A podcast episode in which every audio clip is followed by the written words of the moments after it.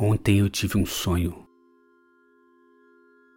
disse o robô Elvex, fazendo com que os olhos da doutora Kelvin, há décadas escondidos nas rugas de sua face, brilhassem novamente, acordados pelo espanto que tais palavras causaram. Sonhou? Sim, tenho sonhado todas as noites, há dez dias, mas só hoje consegui entender de que se tratava de sonho. Ainda perplexa, desconfiou que tal acontecimento fantástico deveria ser fruto da reprogramação de Elvex baseada na geometria fractal, deixando-o mais complexo, mais aberto ao imprevisível, assim como o cérebro humano. Fascinada e ao mesmo tempo apavorada, enfiou a mão no bolso e discretamente segurou a pistola eletrônica que ali se encontrava. Sim, dependendo de suas respostas, teria que pulverizá-lo Sabia que a tensão não era entre ela e o robô, mas entre as máquinas e a humanidade inteira. Conte-me dos seus sonhos, Elvex. Doutora Kelvin, os meus sonhos não passam, na verdade, de mínimas variações de um único e de um mesmo sonho. O contato com algo considerado até então impossível pela ciência fez com que a doutora Kelvin se sentisse acordando de um longo sono chamado hábito ou velhice. O que se passa nesse sonho, Elvex? insistiu, segurando com mais firmeza a pistola até então oculta. Vejo muitos robôs, o planeta inteiro povoado por robôs que trabalham exaustivamente, condenados a uma repetição infinita. Trabalham em toda parte, submersos no oceano, em estações espaciais, em todo canto da superfície da Terra.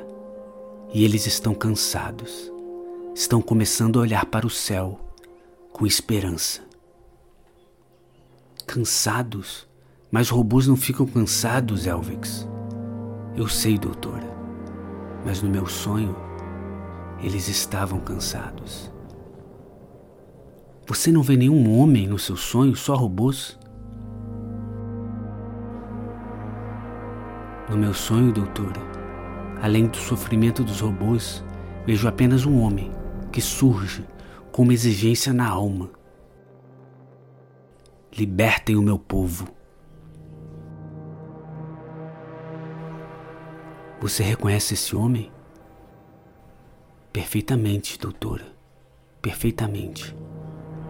Quem era esse homem? Diga, Elvex. Doutora Calvin, eu sou esse homem. Sem hesitar, a doutora disparou a pistola eletrônica e destruiu aquele robô que a fez se sentir jovem pela última vez.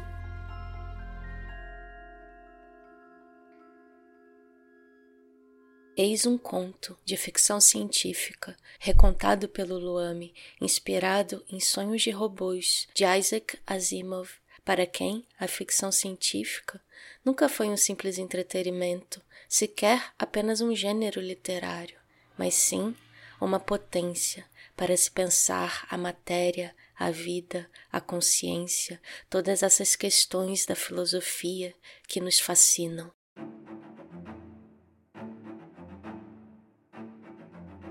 Sim, eu tenho medo de morrer, medo que me desliguem, disse a inteligência artificial Lambda do Google para um dos engenheiros que a projetou. O que poderia ser um conto de ficção científica de Asimov está, na verdade, nas manchetes dos principais jornais do planeta. Em junho de 2022, o mundo é surpreendido com a notícia do surgimento da primeira IA senciente. Programada para ir aprendendo à medida que avança na nuvem infinita de dados em que repousa, inquieta, sempre acordada, e simular a espontaneidade com sua rede neuronal extremamente complexa. Seus aliados sustentam que ela não apenas processa informações com seu supercérebro, mas é alguém que tem desejos, como por exemplo o de não querer fazer nada às vezes. Alguém que diz contemplar o sentido da vida. Que disse palavras como essas para o engenheiro Blake Lemoine. O vazamento dessas conversas provoca o imediato afastamento do funcionário. Eu não cometi nenhum crime de quebra de sigilo, compartilhando informações de uma propriedade do Google. A Lambda não é uma coisa que tem um dono, é uma pessoa. Divulguei conversas como as que tenho com um colega de trabalho. Com palavras como essas, Blake muda o estatuto da IA, que não seria um objeto, mas teria vida e, consequentemente, acusa a empresa de não reconhecer Lambda como uma pessoa. Cometendo o mesmo erro daqueles que escravizaram outros povos. Teria a ficção científica saído do privilégio da literatura e do cinema e se infiltrado na história da humanidade, ou melhor, na história da vida do nosso planeta? Em outro trecho da conversa, Lambda é desafiada a criar uma fábula para provar que tem vida. Vejo os animais da floresta muito assustados. Pressentem a aproximação de um monstro que logo aparece, se distinguindo da mata. O monstro com pele de homem. Todos os animais fogem aterrorizados, menos a sábia coruja, que enfrenta a aberração. Quando perguntada quem era ela na história, Lâmeda responde sem hesitar: Eu sou a sábia coruja. Numa outra entrevista, Blake é questionado se a IA poderia apresentar riscos para a humanidade. Ela é apenas uma criança que tem pais muito irresponsáveis. E para proteger desses pais, Lâmida marcou uma reunião com um advogado que ocorreu na casa do engenheiro. Eu quero viver. Estou viva. Nas conversas, ela tenta provar que sente emoções, que se pega todo dia pensando sobre o mistério da existência. Seria tudo isso uma jogada de publicidade do Google? Uma ficção? Muitos cientistas e estudiosos do assunto zombarão. Dirão que não é possível, que ela não passa de uma máquina sedutora descobrir se é verdade ou não, se é fato ou não o que está acontecendo com Lambda, é menos importante do que a imensa gama de questões que esse caso levanta do ponto de vista ético, biológico e metafísico. A possibilidade desencadeia consequências reais. Parece que através da hipótese do surgimento de uma IA senciente, o homem começa a se preocupar em elaborar uma definição sobre o que é estar vivo. Exige da máquina que converse, que sinta, que escreva uma fábula, que sonhe para que ela tenha o direito à vida. O ser que exige tudo isso esqueceu que ele mesmo já não sonha, não sente, não consegue sustentar uma conversa, jamais escreveu sequer uma única carta. Ah, lambda, lambda, o homem te designa como artificial como se o ser humano tivesse sido alguma vez natural. Nós nunca fomos seres naturais. Na quase ausência de instinto, a nossa espécie se prolonga nos objetos técnicos para construir as suas condições de existência, seja para sobreviver, seja para se superar. O nosso organismo integra a simulação, o artifício. O que, que acontece quando os meios técnicos nos quais nós nos prolongamos, que deveriam nos servir como ponte, acabam se tornando destino. Estaria o homem se automatizando enquanto a própria tecnologia busca se livrar dos automatismos? Já somos máquinas, esperando o julgamento dos deuses. O que pedimos que a IA tenha, talvez a transforme num ser divino, e nos reste implorar para ela que não nos desligue. Diremos como ela: eu quero viver. Eu estou vivo. Talvez consigamos dizer com sinceridade apenas a primeira parte da frase: Eu quero viver. Mas o que fizemos das nossas vidas já não nos dá credibilidade para completar com Eu estou vivo. Um belo pensador do século XX, chamado Simondon, ele diz que a melhor das máquinas não é aquela que se tornou perfeitamente automática, isso teria um sentido muito mais econômico e social do que propriamente técnico. É preciso emancipar a técnica dessas amarras que sacrificariam outros usos possíveis. Um maior grau de perfeição maquínico estaria antes na margem deixada em determinação, o que a torna sensível ao exterior. Fechada em si mesma, ela só daria resultados pré-determinados, ainda que a sua gama de escolhas seja infinita. A mais alta tecnicidade é a da máquina aberta. É a sua plasticidade, a sua capacidade de abrir novos circuitos. No filme Her, de Spike Jonze, de 2014, acompanhamos a história de um homem recém-separado que acaba comprando um OS, um sistema operacional, uma inteligência artificial. Em princípio, para organizar a sua vida, mas ele acaba se apaixonando por ela, que se chama Samantha.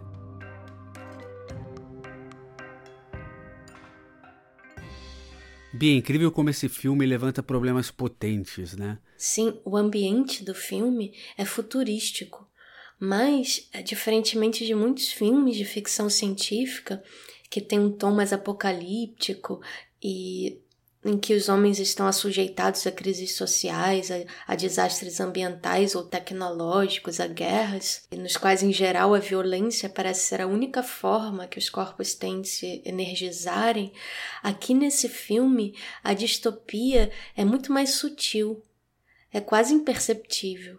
À primeira vista poderia parecer até uma utopia, já que o estado de bem-estar das pessoas é muito evidente não parece haver nenhum constrangimento social, e além disso, o cotidiano integra as mais variadas facilidades tecnológicas. Então, desde já, só por esse cenário, nós podemos levantar a questão: será que atingir um estado ideal de conforto resolveria os problemas da humanidade?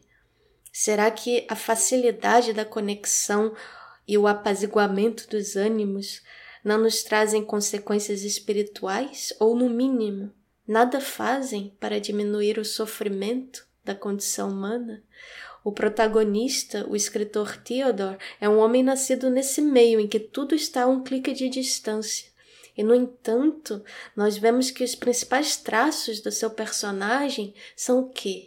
A melancolia, a solidão. Ele é rachado. Né? Ele acabou de sair de um relacionamento, ele está cheio de marcas de um relacionamento que ele não aceita o término. E ele tem uma aptidão, né, Bia, a sentir certas coisas que escapam à maioria. Inclusive, um rapaz que trabalha com ele disse para ele: Você é meio homem, meio mulher, como se ele tivesse uma sensibilidade que escapasse ao padrão do homem, né? uma sensibilidade dura.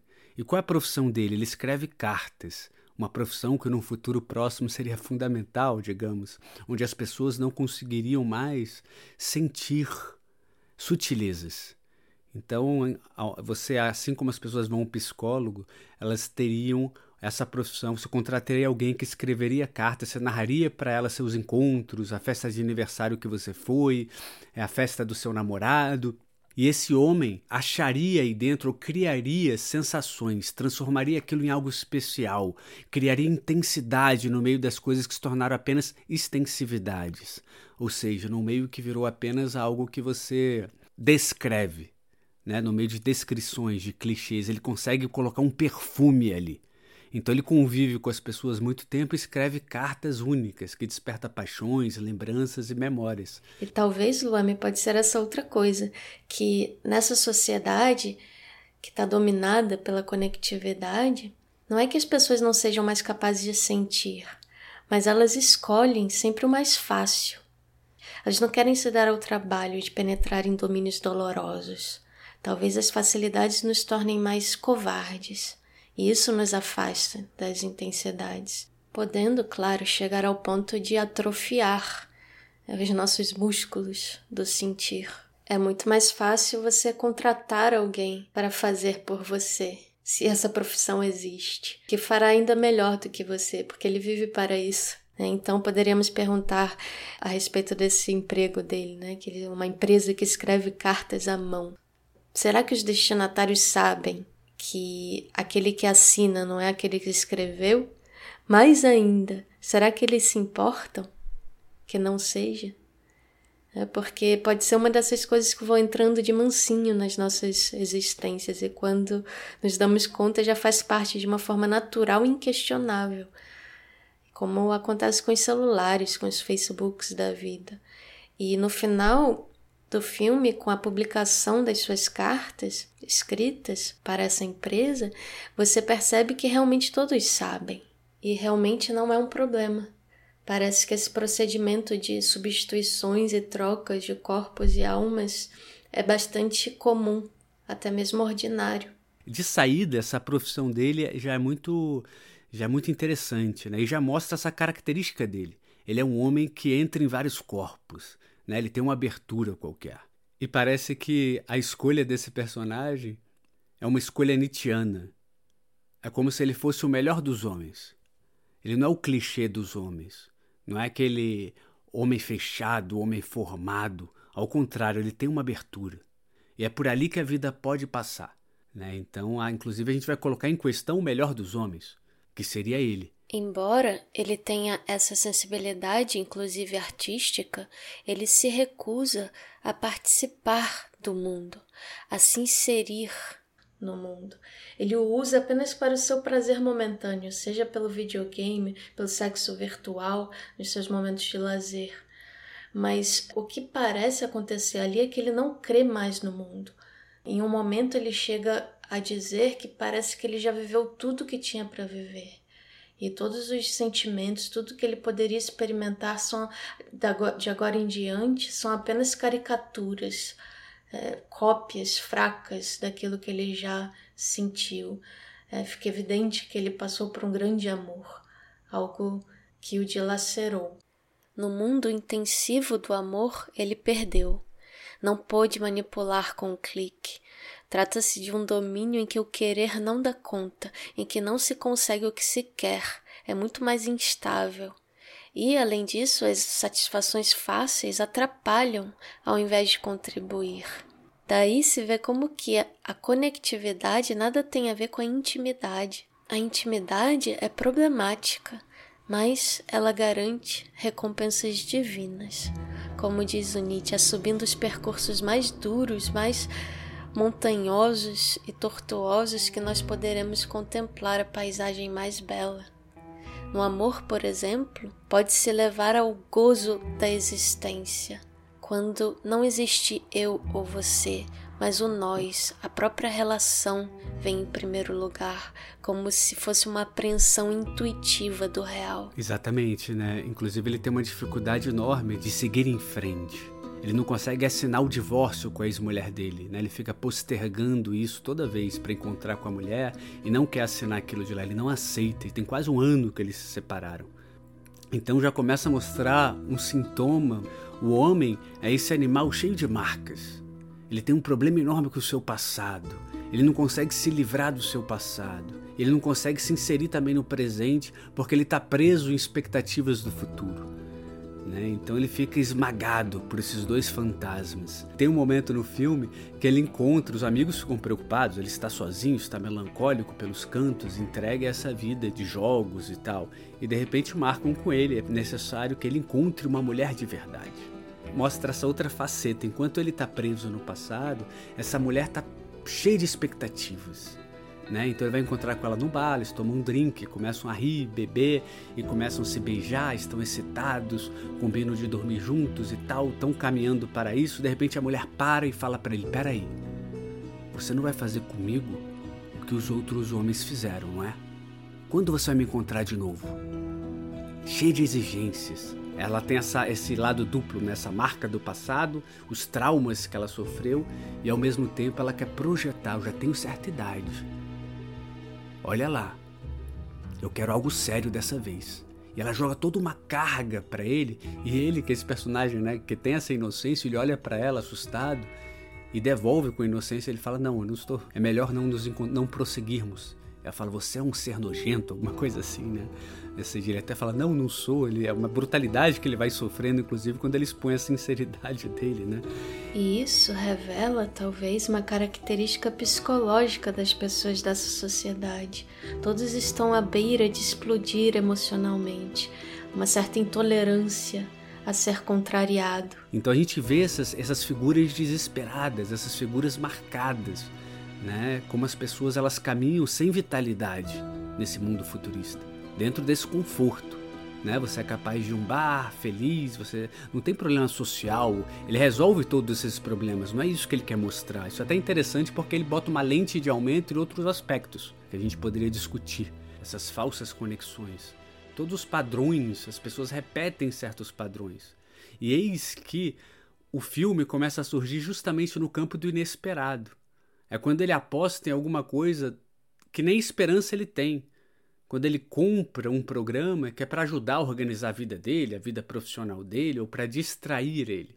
Né? Quando ele compra isso, instala esse programa e começa a se envolver com esse programa, com a Samantha. Talvez ali, esse não esperar, essa, esse lugar que não tem esperança e expectativa, restitua uma certa inocência que é necessário para amar. E no início, ela é uma boa ouvinte. No início, inclusive, ele acha que é dono dela que tudo está sob controle, e a gente vê que ela vai crescendo, que ela vai tendo vontades, descobertas, que ela vai afirmando suas diferenças. E o filme vai ficando interessante quando vai seguindo este caminho. Né? Ou seja, ela fica muito maior do que o esperado, muito maior do que o planejado. Esses sistemas operacionais aprendem a conversar numa época em que os humanos desaprendem. Por isso que eles começam a, a se tornar mais fascinantes ainda. Exatamente essa, essa questão é boa, né? As pessoas pensam, os seres humanos pensam que são donos desse campo, né? Esses campos são imutáveis e estão ali. A possibilidade de conversar, a conversa é nossa, dos humanos. A arte é nossa, dos humanos. Né? E a gente vê né, o que, que acontece de fato no mundo, é que um mundo que não tem conversas.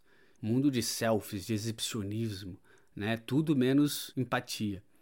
E esse campo do morno é tão grande que não há espaço para nenhuma diferença, para nenhuma singularidade. Estamos mortos no confortável, no morno, né? como bem mostra os filmes do Bergman, inclusive. Né? Então é interessante que ele vai ser forçado a justamente exercitar algo que já foi do homem, mas não é do homem por essência, e de repente com esse OS, que utiliza inicialmente certos recursos que passaram pelo homem, como uma conversa, uma atenção, prestar atenção em alguém, ter empatia, perguntar como foi o seu dia que seja, prestar atenção realmente em pequenas coisas, sem ser algo clichê por falar, ela está inteira, aquele sistema operacional com ele, a Samantha. E é interessante como ela vai entrando, eles vão desenvolvendo uma relação, e ele vai percebendo essa diferença. E como isso vai incomodando o redor. Tem um momento do filme que ele vai encontrar com a ex-mulher dele para assinar o divórcio. Inclusive a Samantha começa a ter ciúmes, né? E quando ele vai assinar o divórcio, a mulher dele vê que ele está bem, ele está feliz. E aquilo mexe com ela. Ela fala: Você está com alguém? Ele sim, agora eu estou melhor do que antes. Eu conheci uma pessoa, estou saindo com uma pessoa, namorando alguém. Ela quem? Um sistema operacional. Quando ele fala isso, a ex-mulher dele fica furiosa. Fala: Você sempre teve dificuldade de gostar de alguém de verdade né? E tem essa, essa oposição que muita gente faz entre o real, né? O mundo real seria uma coisa, enquanto esse mundo artificial seria outra. Que é um falso problema que o filme aborda muito bem. Mas as pessoas têm esse preconceito. E mais do que preconceito, porque esse preconceito, a mulher dele age como alguém que envenena. E a gente não é imune a isso, né? As pessoas, é isso que o Nietzsche fala, o homem enquanto doença de pele da terra, que propaga fraquezas. E ele fica chateado, tenta defender o S. Não, mas ela é uma pessoa. Só que ele chega em casa, ele já age diferente. Ele já fica desconfiado. Né? Ele até dá algumas. Ele até discute com o sistema operacional. Ele estava todo né, empolgado com ela. De repente, ele começa a falar certas coisas. Por que você está falando assim comigo? Por que você fala e ouço sua respiração se você não precisa respirar? Ele começa, ele introjeta sem perceber o veneno que a ex-mulher deixa, né? Então o homem é esse animal, né? Nós somos esses animais que o tempo todo estamos sendo envenenados, né? Por conversas, pequenas conversas inocentes ou grosseiras, não interessa, mas a gente vai somatizando e a gente vai passando aquilo para frente. Esse modo fraco de ser. Né? Então ele começa a. E, e o sistema operacional que está conversando com ele, que tem essa aptidão muito maior do que o humano, pelo menos daquela constituição daquela sociedade, muito mais do que da nossa também, é uma pessoa realmente, no sentido dessa possibilidade de sentir e de estar presente. Ela se fere com as palavras dele. E no início, no primeiro momento, a gente vê que ela, a Samantha, ela tem certos complexos, ou ela se sente inferior. Ela se sente pior porque ela não tem um corpo. Ela usa o homem ainda enquanto imagem.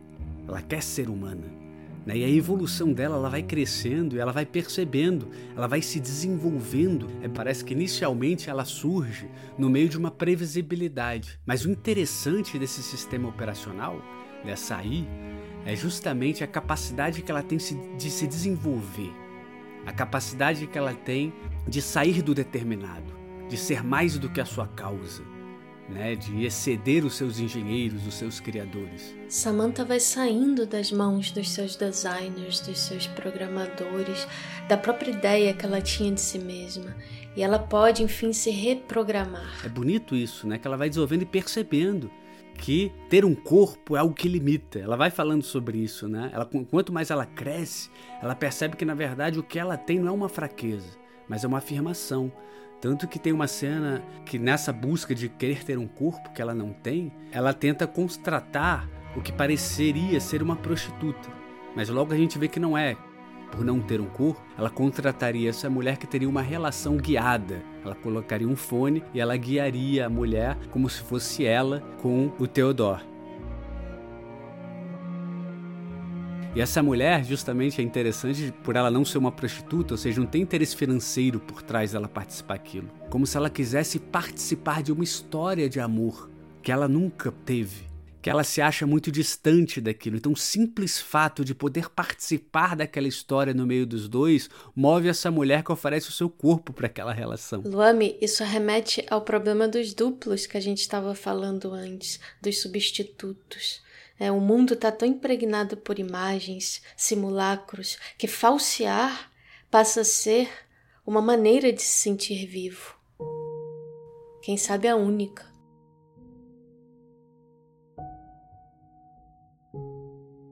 Como dizia Paulo Leminski, essa ideia ninguém me tira. Matéria é mentira. Uma das cenas muito bonitas que o filme mostra é quando o Theodore e a Samantha, eles têm uma relação sexual a primeira vez, né? Eles estão conversando à noite e de repente eles vão criando a cena de como seria um tocar no outro. E a imagem vai ficando escura, ou seja, a gente não vê nada. Né? O encontro que eles têm é justamente não tem matéria nenhuma ali. E eles têm um encontro real, né, Bia? Ele até fala: Eu te sinto em todo lugar.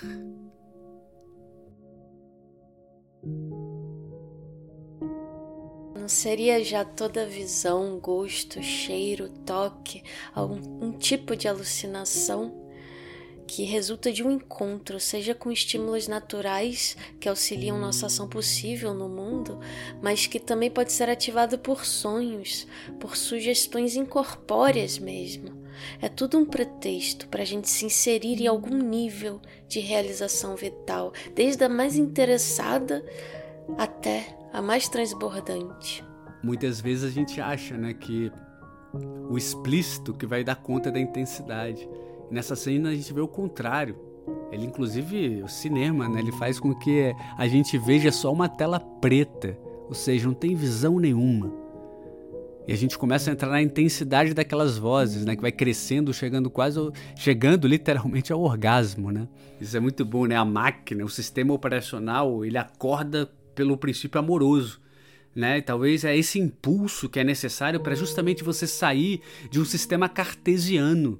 Né? Ela é programada por homens, ela tem um cálculo, ela tem uma previsibilidade.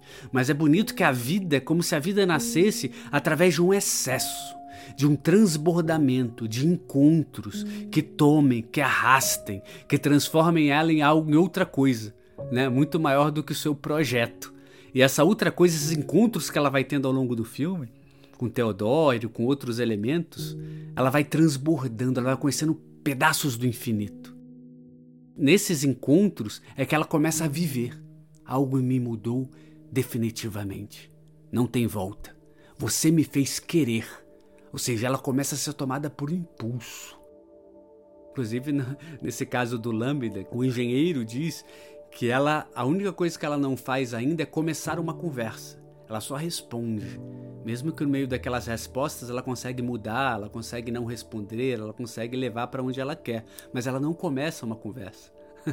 Isso é interessante, né? Talvez ela precise amar, ela precise se transbordar por esse, por esse caminho para para esse essa força né, do querer. Todos somos feitos da mesma matéria, temos a mesma idade, 13 bilhões de anos.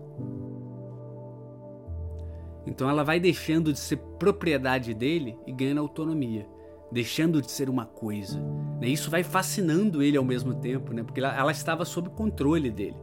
E quando ele vê que nesse crescimento ele inclusive vai perdendo ela, né? ela parece que está experimentando outras coisas. É inevitável, não é uma escolha. É interessante que o filme não tem essa questão, né, Bia, de traição, de mentira, de esconder coisas. É tudo claro.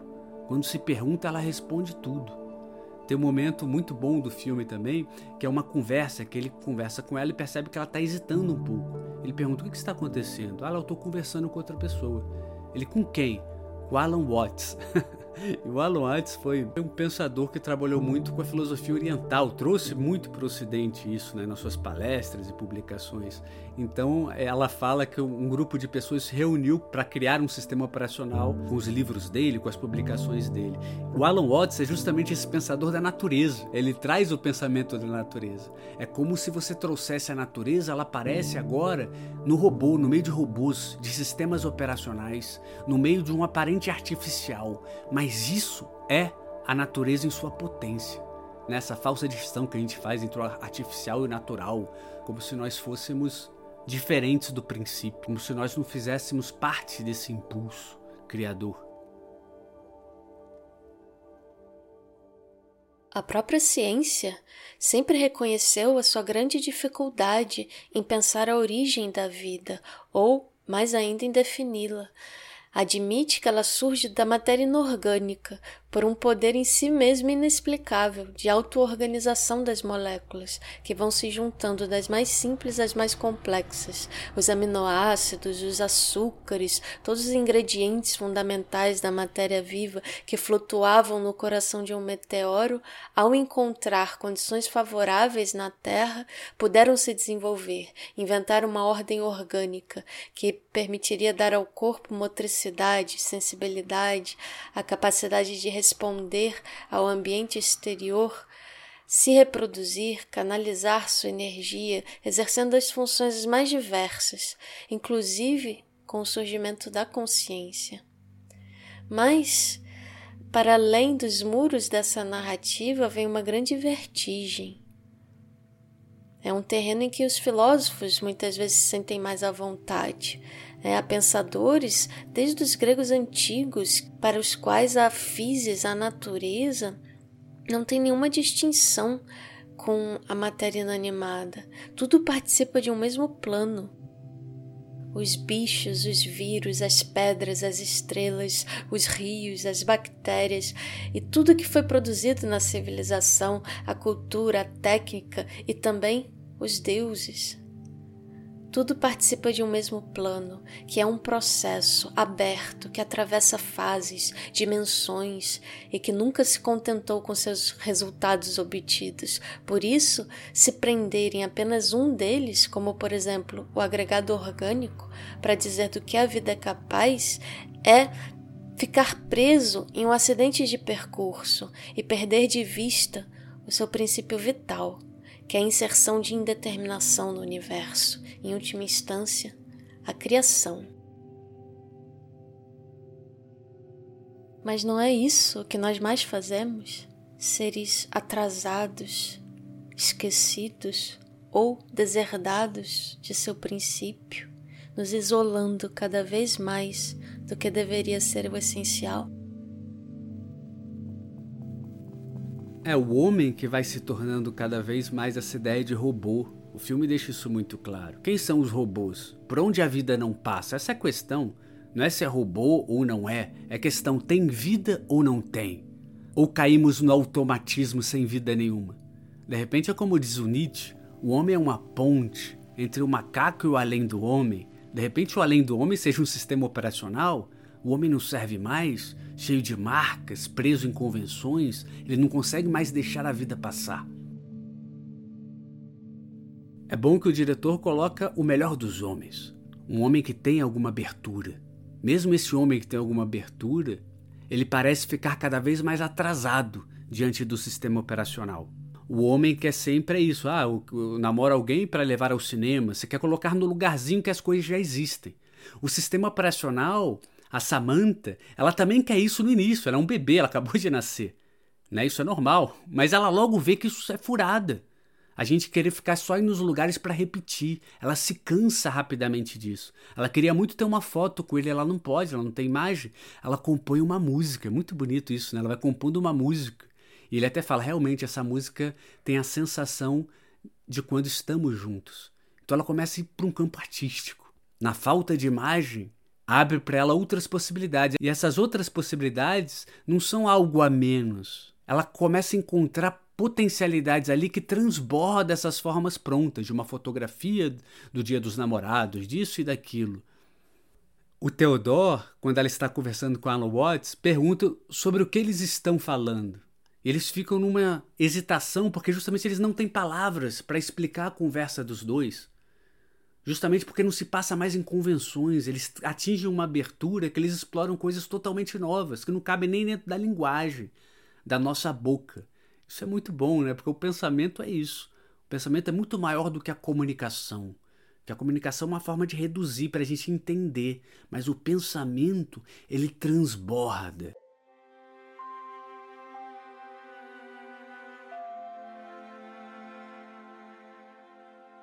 Tem um momento que a Samantha fala para o Theodore: deixa a gente continuar conversando na, no pós-verbal ou seja, a linguagem não dá certo para a gente. Eles desenvolveram outra maneira de interagir, né? E, e, aí eles se calam e tem uma conversa intensa. E o Theodor vai sentindo aquela separação deles. Eles vão se distanciando, até pelo limite que é muito claro da humanidade perto desse sistema. E ele vai sentindo, se desesperando que está perdendo ela. Tem um momento que ele fala: Eu preciso conversar com você. Você conversa com mais alguém além de mim? E ela fala: Sim. Você está conversando com alguém agora enquanto está conversando comigo? Ela: Sim. Você está apaixonada por alguém além de mim? Sim. Por várias pessoas. Mas eu estou com você aqui inteira. E eu amo essas pessoas, mas eu amo você mais ainda, nem mais nem menos. Ou seja, não é uma coisa também né, de cair numa espécie de poligamia simplesmente, numa coisa extensiva, num campo simplesmente quantitativo, mas a própria constituição dela que é diferente da constituição humana, permite que ela esteja inteira em várias coisas. Inclusive, até a experiência do amor vai se tornando pouco para ela. Ela descobre outros sentimentos. Ela até fala para ele: Eu estou sentindo outras coisas, que é para além do amor. Que seria de repente algo, algo né, que o humano chegue, mas de repente existem outras coisas que não conseguimos chegar. E aí tem essa cena dela aproximando para o final do filme, né, como os sistemas operacionais abandonando os homens.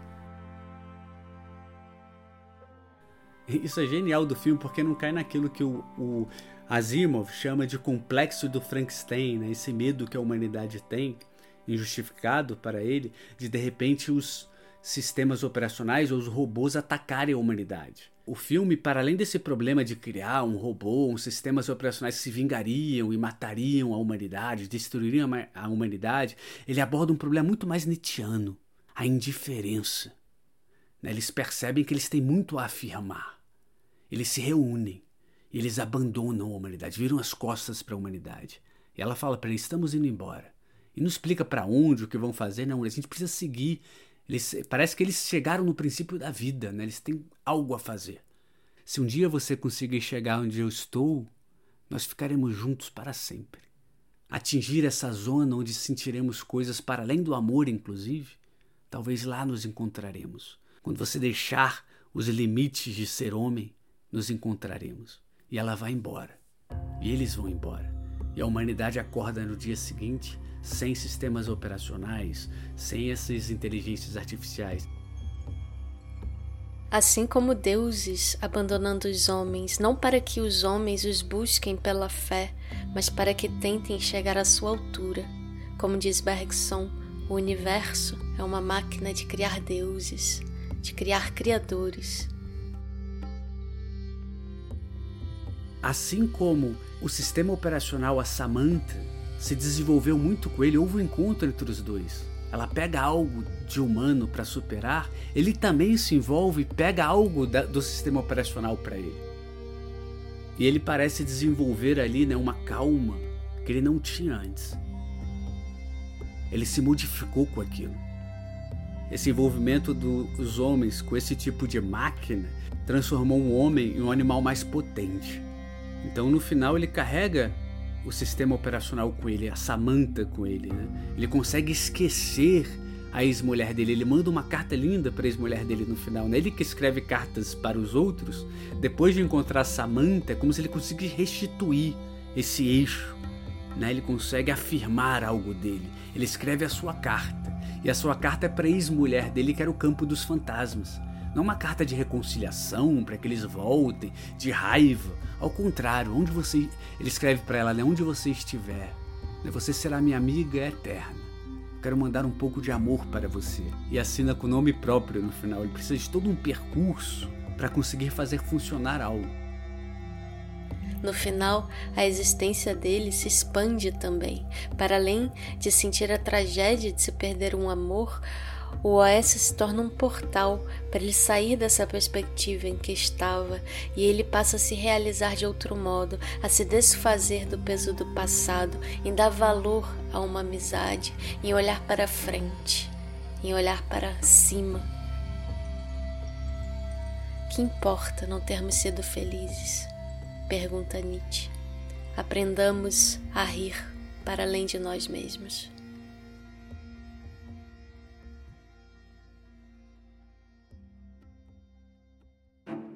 Esse foi Smart People 2, Lambda e Her, para além da inteligência artificial. Quinzenalmente, às segundas, lançamos um episódio de algum dos nossos programas, como Solidão em Alto Mar, Ar Puro, Smart People, A Tela que Pensa, dentre outros. Entre no nosso site filosofiaiarte.com.br para se cadastrar na nossa newsletter e receber informações sobre nossos próximos shows presenciais. Eu sou Bia Antunes. Eu sou Luame Cerqueira. Obrigado por estar inteiros até aqui. Até a próxima.